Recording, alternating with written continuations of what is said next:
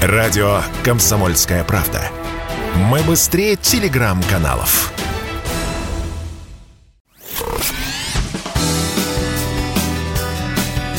Союзный навигатор. Союзный, союзный навигатор.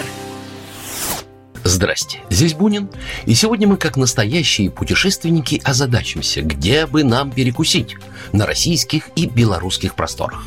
Кухня обоих государств более чем многообразна, но наш навигатор проложит путь к настоящим местам для гурманов. Наш сегодняшний гастрономический туризм поведет нас в Плес, что в Ивановской области, и в Муховецкую Кумору, что под Брестом. Союзный, союзный навигатор – Итак, плес.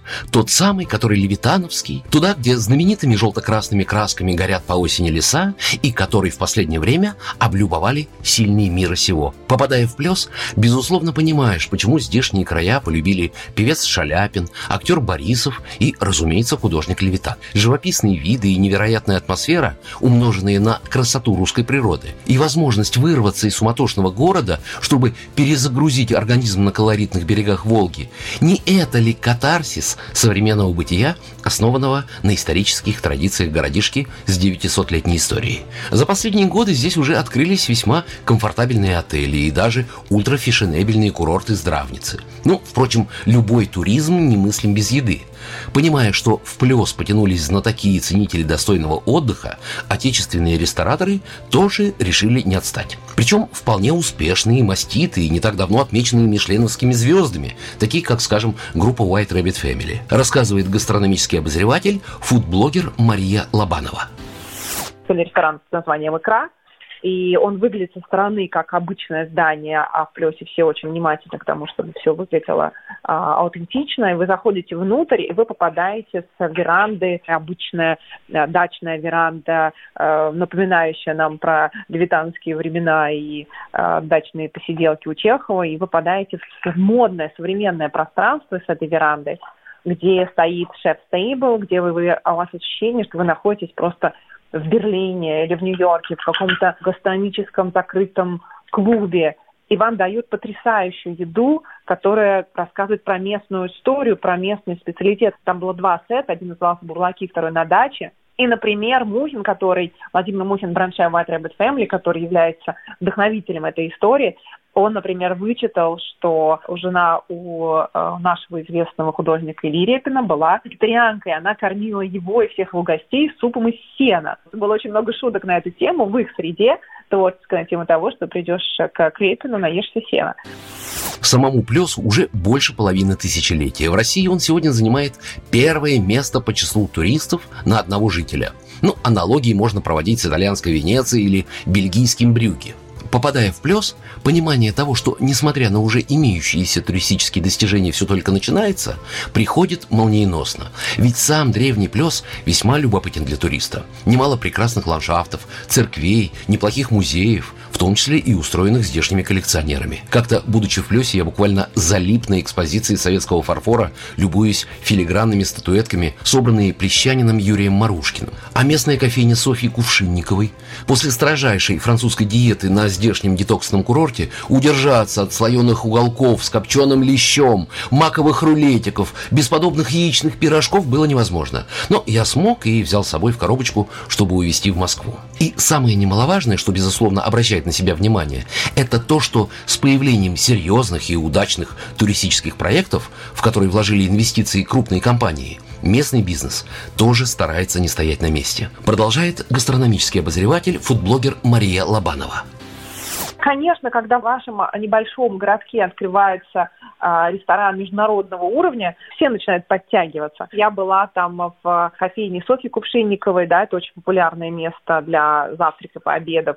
И там очень хорошая кухня, там есть э, очень хороший ресторан, бутик отеля Софии, тоже видовой, прекрасный ресторан с очень хорошей кухней. Но, естественно, это дает такой, знаете, прям э, взрыв эмоций, с одной стороны, у тех, кто там может побывать, во-вторых, это заставляет подтягиваться всех остальных. Несмотря на то, что Плес расположен от Москвы в 400 километрах, а дорога на машине туда может занять больше пяти часов, для настоящего гастротуриста это не расстояние. В качестве примера можно привести историю знаменитого ресторана «Эль Були» в Испании, который расположен в двух часах езды от Барселоны, что, безусловно, и безумно много по европейским меркам. И записывались туда гурманы за полгода вперед, преодолевая немало сложностей, чтобы пообедать. Однако, помимо эстетствующих любителей высокой кухни, в Плесе немало и обычных экскурсантов. С автобусов, поездов, круизных теплоходов. Ибо места эти дивные и упоительные, как сама русская земля. Ну, хорошо, кто-то скажет, про Плес уговорили. А как с Белоруссией? То, что там немало красивейших, чистейших мест и любопытных туристических маршрутов, это давно известно. Про драники слышали, холодник пробовали. И это все – ну, спрашиваем у белорусского эксперта по агро- и гастротуризму, председателя правления отдых в деревне Валерии Клицуновой. Сейчас мы ассоциируемся у большинства наших соседей во всем мире как страна картошки, больвы, луковица, бульбаши. Но это все началось в 18-19 веке. А до этого мы немножко на другом специализировались, ели другие вещи. Много ели каш и всякого рода бобовых, других и зерновых. Ели много корнеплодов, овощей. До картошки это была и репа, и свекла, и пастернак. Ели очень много лесных даров. Это грибы, это ягоды, это травы, это дичь.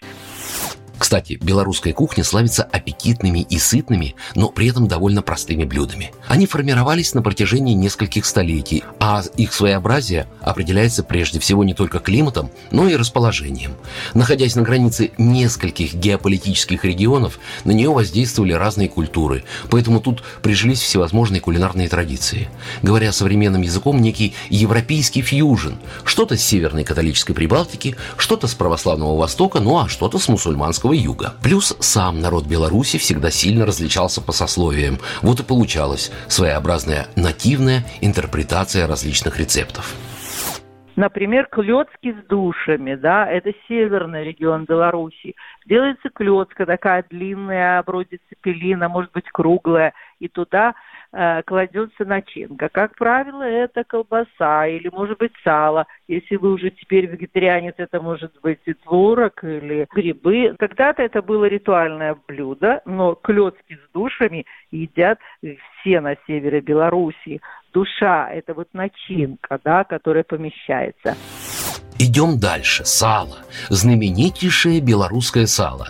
Раньше оно заменяло белорусам мясо и считалось основным питательным продуктом. Чаще всего его солили, ну и добавляли в блюдо вместо мяса. Кстати, само мясо было не очень распространено из-за дороговизны, но постепенно стало доступным и для средних слоев. Разумеется, в современной кухне используются говядина, телятина, свинина и птица. Много дичи, бобры, косули, кабаны и лоси. Кстати, любопытный момент про знаменитую белорусскую молочку. Сами молочные продукты продукты в Беларуси практически не употребляют и не используют для готовки. А вот кисломолочные ценят и активно применяют в самых различных видах. И что спросите?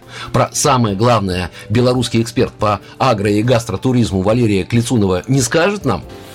Ну и, конечно, драники, было бы неправильно не сказать о драниках, то, что стало теперь как бы э, в каждом белорусском доме, и все, кто приезжают в Беларусь, знают, что нужно попробовать драники или деруны, это картофельные оладьи.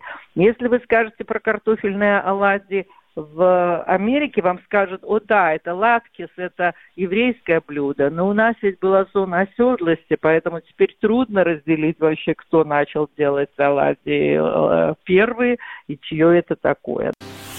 И если в России говорить о гастрономическом туризме мы решили о плесе, то в Беларуси в качестве примера, мне кажется, очень подходит Муховецкая кумора. Это в Кобринском районе Брестской области. Муховецкая она называется по реке Муховец, которая истори входила в средневековый водный торговый путь. А кумора, ну, это значит кладовая – на местном полесском наречии это место, где сосредоточены ценности. А ценности этого края, в первую очередь, традиции предков, культурные и природные богатства, талант и мастерство ремесленников, уникальные исторические места, гостеприимство местных жителей и, конечно же, старинная белорусская кухня. Если быть точнее, говоря о Муховецкой куморе, речь идет о туристическом кластере, который включает в себя несколько агроусадеб.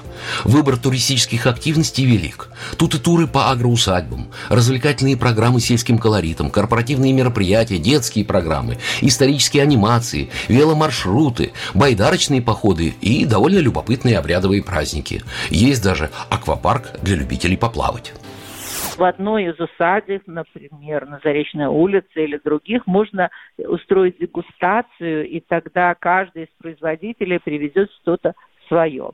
Хозяйка, а, ну и куратор этого кластера Алла Поликарпук, она прекрасно готовит. У нее бабушка была пекарем, поэтому лучших пирогов вы нигде не найдете, чем у нее. И каждое местечко принесет что-то свое. Ну что ж, благодарим белорусского эксперта по агро- и гастротуризму Валерию Клицунову и гастрономического обозревателя фудблогера Марию Лобанову и постараемся подытожить. Надеюсь, первое и главное, что становится понятным, когда мы говорим о гастрономическом туризме, то, что речь идет не о каких-то столичных ресторанах с привычным меню и набором блюд. Подобные, не побоюсь этого слова, гастрономические туристические прорывы произрастают на старых, проверенных столетиями местах, где многие из путешественников до этого даже никогда не были. А что это значит? Ну, как мне кажется, во-первых, это помогает более продуктивному развитию самих регионов, дает рабочие места, логистику, инфраструктуру. А главное, это позволяет в первую очередь и россиянам, и белорусам прикоснуться, пусть это пафосно и прозвучит, к истокам – в самом, что ни на есть, буквальном смысле слова. И очень-очень вкусным истоком. Здесь был Бунин. Пока. Программа произведена по заказу телерадиовещательной организации Союзного государства. Союзный навигатор. Союзный, Союзный навигатор.